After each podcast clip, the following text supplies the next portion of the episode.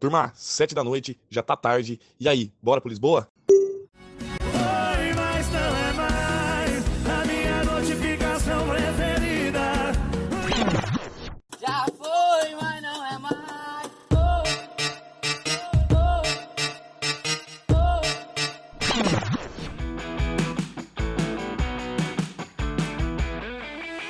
Sejam muito bem-vindos, nossos queridos ouvintes da Conversion. Eu me chamo Lucas Ximenes E eu me chamo Fabi Sutiaki. e juntos vamos servir essa dose, quase que um litrão, de tudo que tem de melhor aqui na Conve. Na nossa nona rodada do Bora pro Lisboa, vamos falar sobre SEO in-house e como é possível estabelecer uma parceria entre uma equipe interna e uma agência de SEO. E aí, bora pro papo?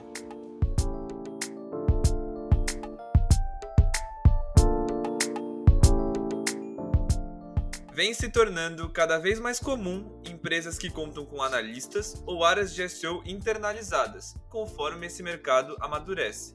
Porém, na mesma medida, as companhias vão descobrindo o quão multidisciplinar esse tipo de trabalho é e que depende de competências diferentes, que muitas vezes ultrapassam a capacidade de uma única pessoa. Não à toa, é possível encontrar com facilidade vagas no LinkedIn que pedem conhecimento em redação, análise estratégica, visão de dados e até programação. Isso pode ser um reflexo de uma área relativamente nova, mas que cada vez mais gera demanda e pressão por resultados, muito por conta da lucratividade e pela ausência do custo por clique, que nos anos recentes vem se tornando um problema no orçamento das equipes de marketing. Mas como uma companhia com processos internalizados poderia dar conta dessa multidisciplinaridade que um projeto de SEO precisa? Uma das formas, mas não a única, é contar com uma agência especializada como parceiro. Aqui na Conversion, inclusive, isso está acontecendo com frequência e é o nosso assunto do Bora pro Lisboa de hoje. Nós vamos falar com a Bianca e com a Giovana, líderes e POs aqui da Conve. Mas antes de mais nada, eu e o Lucas queremos saber quem são vocês na hora do happy hour. Olha, eu era aquela que não ia pro Lisboa, mas que me arrependo amargamente desses tempos de home office. Então, quando eu ia pro Lisboa, eu sempre queria ficar até o final. Eu não ia sempre, dava uma passadinha de vez em quando, mas era sempre rápida, assim, sabe? Ah, não ficava tá muito bom, tempo, Giovana. Não ficava muito tempo, não. Mas, mas passava lá, assim, pra tomar minha cerveja com a galera. A Giovana batia ponto lá. Imagina, nem, nem sempre. Era a Giovana e o Rafael, sempre. que é o da Essa vinheta. aí é só a história que ela tá contando. Nem sempre, nem É só pra sair bonito Existem na fita. vídeos. Temos fotos, registros. Mentira.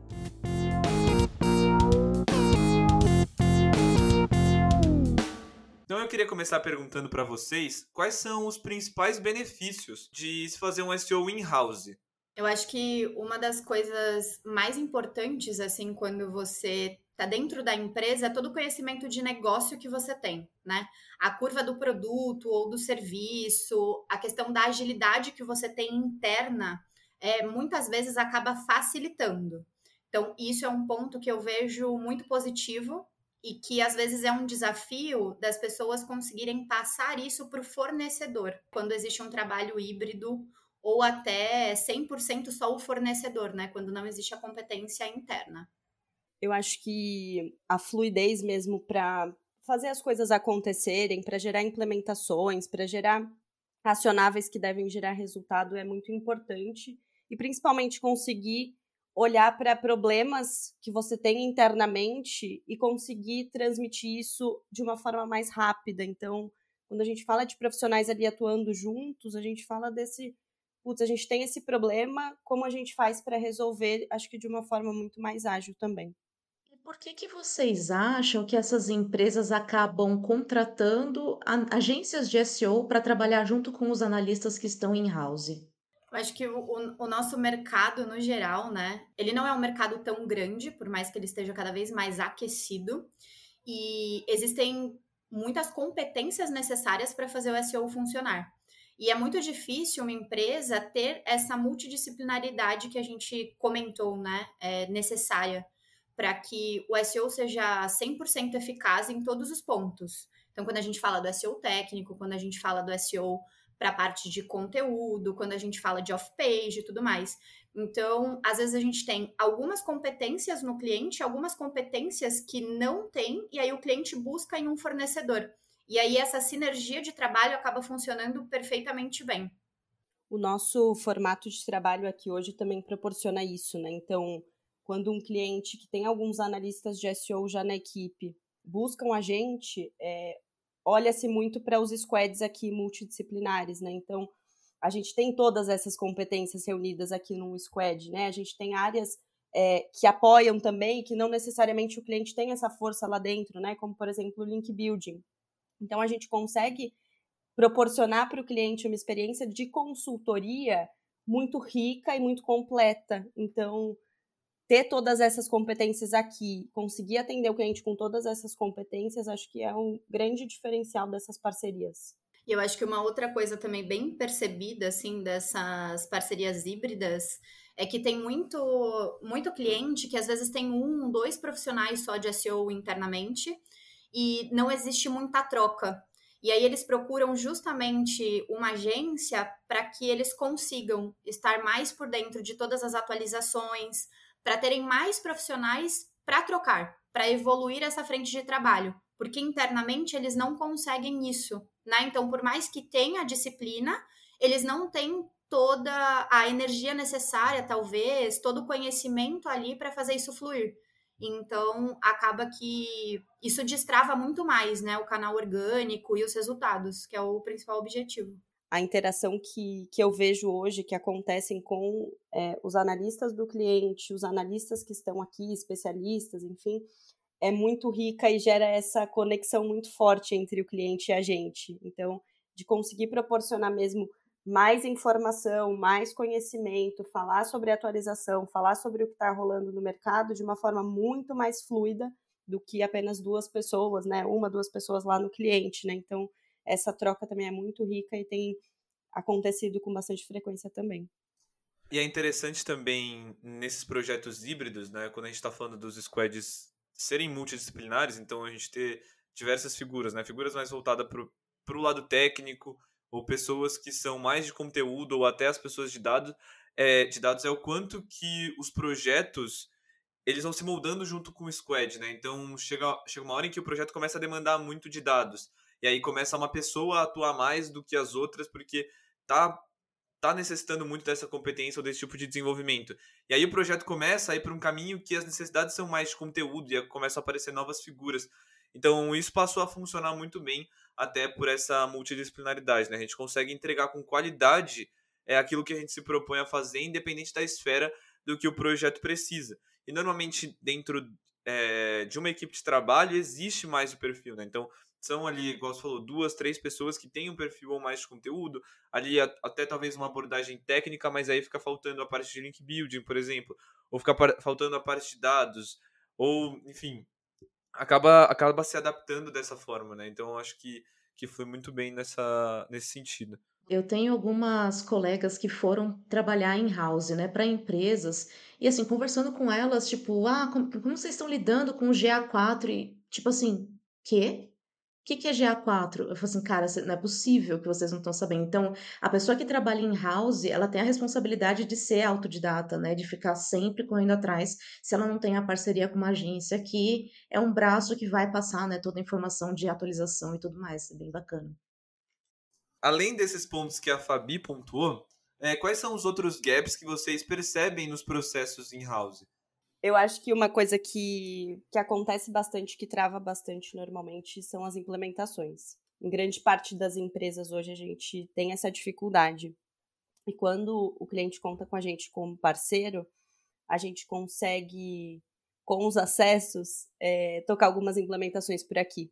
Então, normalmente o cliente pode ter ali alguma trava nesse sentido e que a gente consegue resolver é, de uma forma mais ágil também. Então, acho que isso é, uma, é um ponto que trava e que a gente consegue, consegue sempre acertar. Aí eu acho que além desse ponto, né, que a gente vê que é muito comum, né, dessa, das empresas terem esse, essa dificuldade, né, e é onde a gente consegue realmente atuar em conjunto, muitas vezes falta essa visão mais 360. Então, o cliente chega com a necessidade de SEO olhando um ponto só.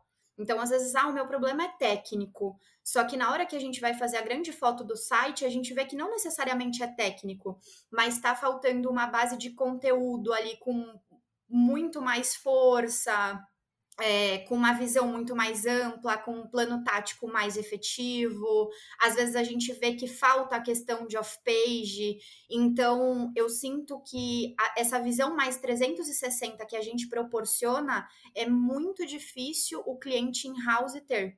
Muito por conta disso, de todas as competências que a gente consegue ter dentro da agência e muitas vezes o cliente internamente não tem e nem talvez saiba que existe tudo, toda essa grandeza no SEO, né? Tudo isso é necessário para fazer a performance acontecer. Então eu vejo esses dois pontos. E além disso, a questão do que a Fabi até citou do GA4, muitas coisas acontecem ao longo né, do, da, da nossa rotina, dos nossos dias em SEO, dessas atualizações, volatilidade e que o cliente perde gaps no, no tempo mesmo. Às vezes a gente tem que agir de uma forma muito rápida nessas atualizações e o cliente ele, ele perde o timing. Isso a gente, a gente vê acontecer com frequência, assim, que é o, é o nosso principal papel atuando em conjunto. Complementar ao segundo ponto da Gi, é, do SEO 360, acho que uma coisa super legal que a gente consegue também fazer sobre isso é de flexibilizar o nosso escopo para aquilo que faz mais sentido para o objetivo do negócio do cliente, para o resultado final que o cliente espera, né? Então, às vezes a equipe lá do cliente está olhando mais para um ponto, como a gente falou, mas a gente percebe que o que vai gerar performance, que o que vai gerar aquele resultado é outro ponto. Então a gente consegue ajustar o nosso escopo, ajustar a nossa forma de trabalho junto com o cliente para aquilo que a gente acredita que seja mais estratégico.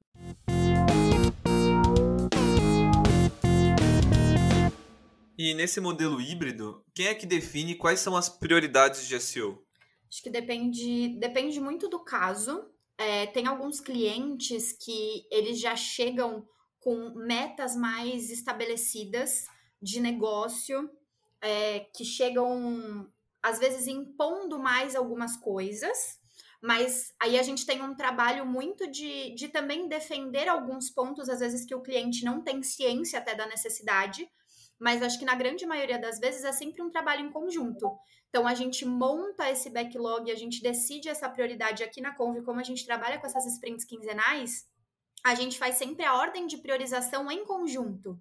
E, e, define muito bem qual é o papel do time interno e qual é o papel da conversion nisso, para que a gente não se sobreponha e seja sempre complementar. Então, que as coisas andem em sinergia. Eu acho que esse é o principal ponto para que o resultado seja alcançado, né? e que seja potencializado. Né? Eu acho que é a mão de obra dos dois lados, né? Que seja efetivo de fato, tanto para o cliente, a todos os profissionais que estão trabalhando internamente, e também o papel do, nesse caso, da conversion, ou qualquer fornecedor que esteja trabalhando num papel híbrido ali, né? Eu acho que montar em conjunto e sempre ter tudo muito bem alinhado e reforçado ali semanalmente, quinzenalmente, é, acho que de suma importância.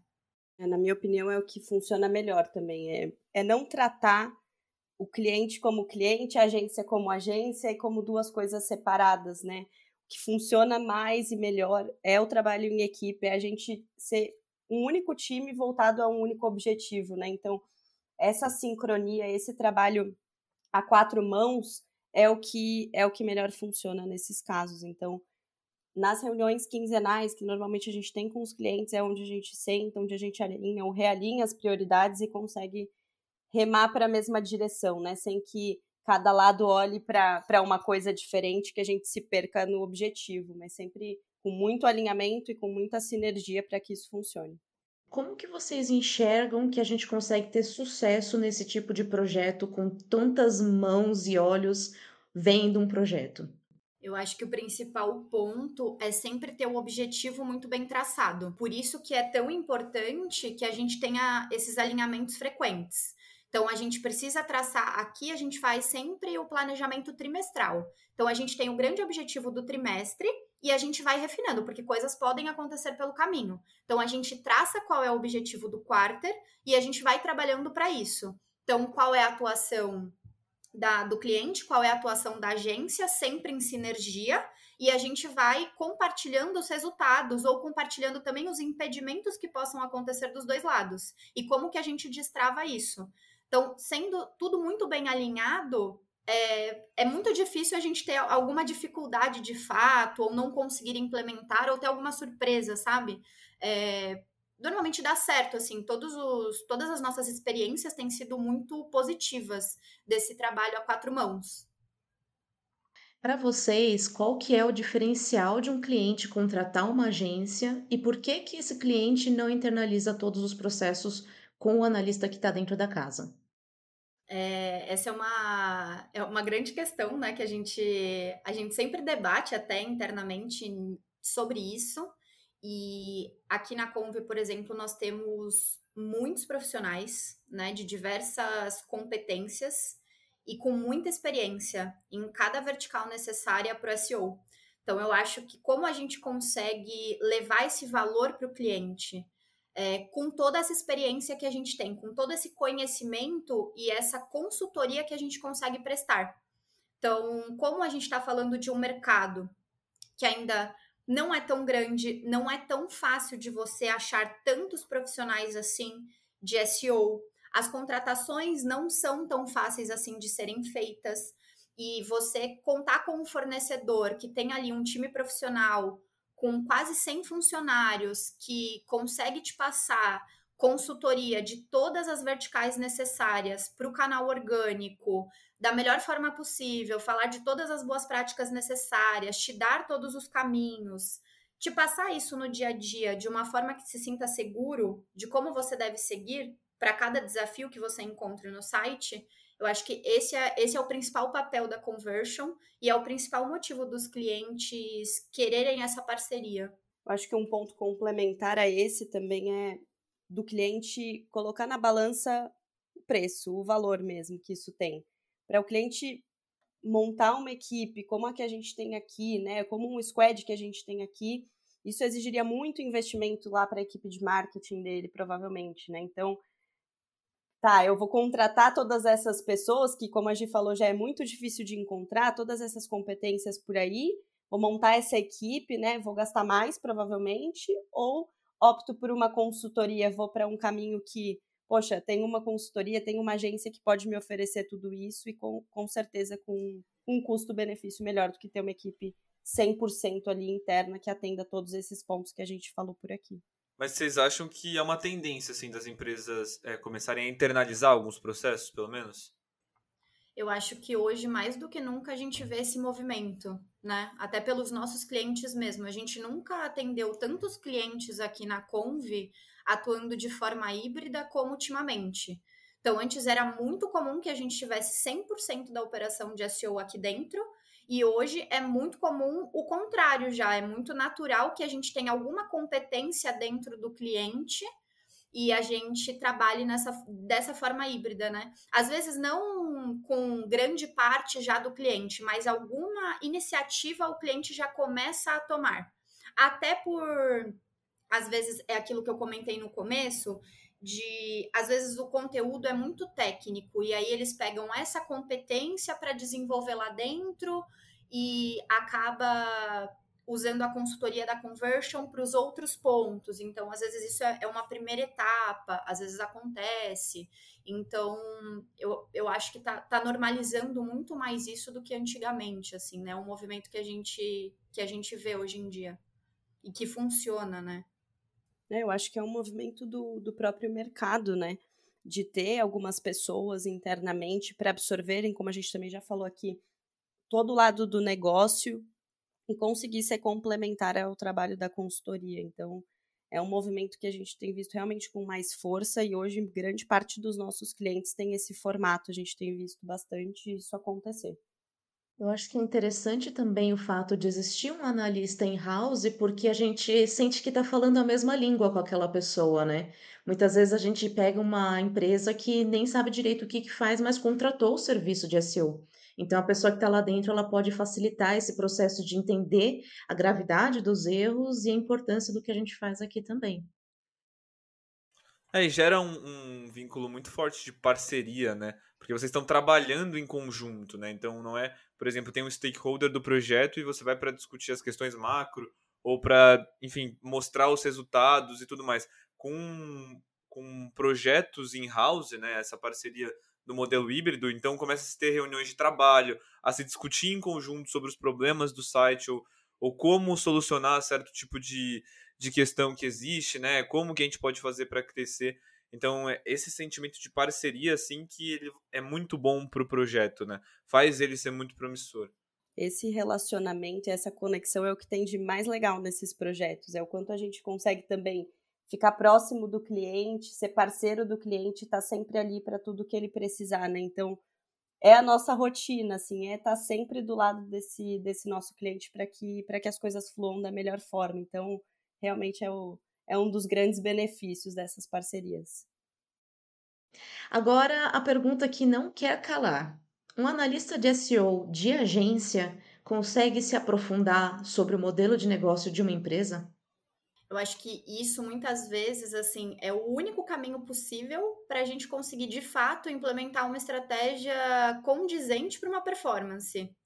É, a gente tem que ter, a, com certeza a gente não consegue ter total rapidez, é, total conhecimento que um analista alocado, né, uma pessoa que trabalhe em house tenha né, ali vivenciando, estando no dia a dia, conhecimento de negócio.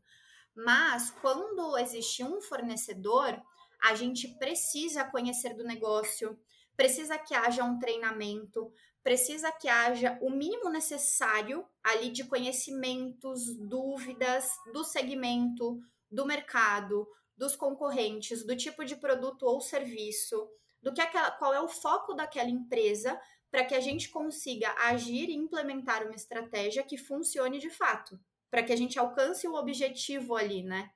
Que, que tenhamos, que a gente trace em conjunto com esse cliente. Então, assim, isso é o nosso, o nosso maior dever, na verdade, né? Para fazer o SEO acontecer de fato.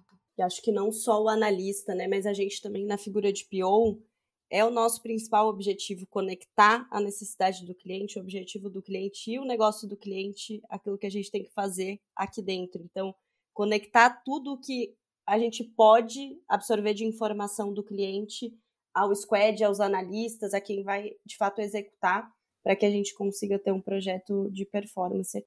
E muitas vezes o que a gente vê assim, alguns segmentos a gente atua de uma forma assim mais commodity, então, produtos, serviços que, que todo mundo já conhece, que são mais comuns, e às vezes a gente se depara com alguns mercados e alguns segmentos que são diferentes, não são comuns, que a gente tem dúvida. Então, o papel do PO é essa figura assim de, de filtro inicial e depois constante no projeto desse entendimento que treinamento que é preciso, com quem que a gente fala do cliente, né? Tem um time de comunicação, tem um time de marketing. Hoje mesmo eu estava numa reunião com um cliente em que haverá essa necessidade de falar com o time de comunicação, de falar com o time de marketing de uma forma mais aprofundada, porque a gente está falando de um serviço que não é comum, que a gente não tem tanto conhecimento, que não é comum assim para o mercado no geral e que a gente precisa se conhecer mais, se aprofundar mais para conseguir tratar uma, é, traçar uma estratégia que seja eficaz, né? Então isso vai acontecer. Então, se você vai traçar uma estratégia de calça jeans, vai ser muito mais fácil do que se você for, às vezes, traçar uma estratégia de algum serviço muito específico, né? Então, acho que todos os envolvidos no projeto precisam ter essa acho que essa responsabilidade, né? E isso começa pela figura do PO. Ah, e do PO e do próprio squad conseguir fazer perguntas importantes para o cliente, né? De realmente identificar quem são aqueles stakeholders que vão conseguir ajudar a gente a fazer um projeto mais fluido, né? Então, de conseguir alinhar todas as frentes ali dentro do cliente, de aprofundar dentro desse negócio, e principalmente quando o negócio não é tão padrão, né? O que a gente conheça tanto, o que a gente fale tanto. Então, é super importante que a gente faça muita pergunta, que a gente tenha uma conversa muito fluida com o cliente para conseguir ter todas as informações para tocar esse projeto. E para nossa saideira, a nossa última pergunta de hoje. Quais foram as principais dificuldades que vocês encontraram em modelos híbridos e como superar? Eu acho que uma, uma dificuldade que é bem comum, assim, é, bem no início do projeto, é entender o papel né, de, de atuação de cada um. Então, isso no começo precisa ser muito bem traçado e principalmente entender a forma de trabalho de, de cada um. Então, a conversion trabalha com agilidade, trabalha com sprints quinzenais. É, qual é a forma de trabalho do cliente e como que a gente consegue se adequar para fazer o formato funcionar. Né? Então, isso é, é, um, é um grande desafio para a gente. A ferramenta que a gente usa também.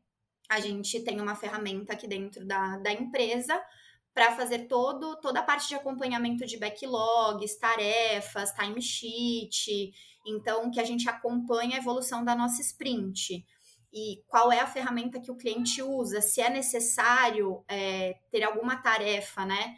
É, que rode em paralelo, então como que a gente vai fazer esse tipo de acompanhamento? Tem alguns combinados iniciais que eles precisam ser bem refinados para que, que tudo ocorra bem. Né? A gente, nenhum, nenhuma empresa precisa mudar o seu modelo para que, ah, não, se não mudar, a gente não consegue trabalhar junto. Não, mas eu acho que no começo precisa ter combinados bem importantes para que isso seja fluido.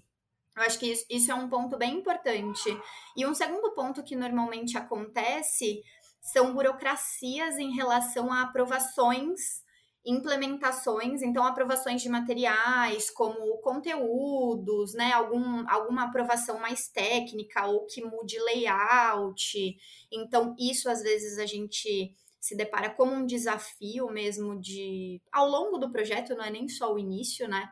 Então, isso faz, faz parte aí também da, da nossa rotina de trabalho, né? Então, como que a gente passa esse material de uma forma muito, acho que muito clara com defesas também, né, dos motivos do, do porquê que a gente quer fazer ou como, né, para que isso aconteça, e as implementações. Então, isso às vezes rola uma, uma burocracia grande, né? De quem vai implementar, quais são as filas de implementação, se a gente consegue ter acesso ou não, são grandes desafios. Acho que complementar a esses pontos, eu, eu falaria de comunicação, do quanto a gente precisa se comunicar e garantir alinhamento, porque um belo diálogo desconectado pode acontecer e se a gente não se fala, né, se o cliente não fala com a gente, se a gente não fala com o cliente, a gente pode colocar tudo a perder. Então, acho que comunicação é super importante para a fluidez do, do projeto.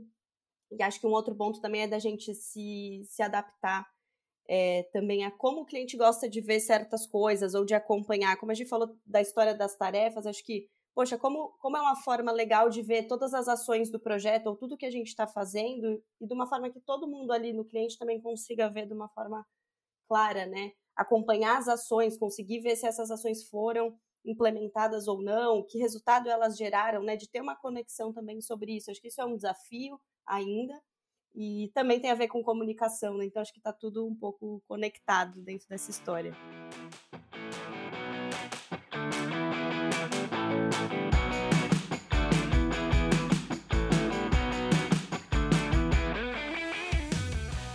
Bianca, Giovana, eu queria agradecer muito vocês pela participação aqui hoje. Foi um prazer. Vocês são sempre bem-vindas a participar com a gente dos próximos programas.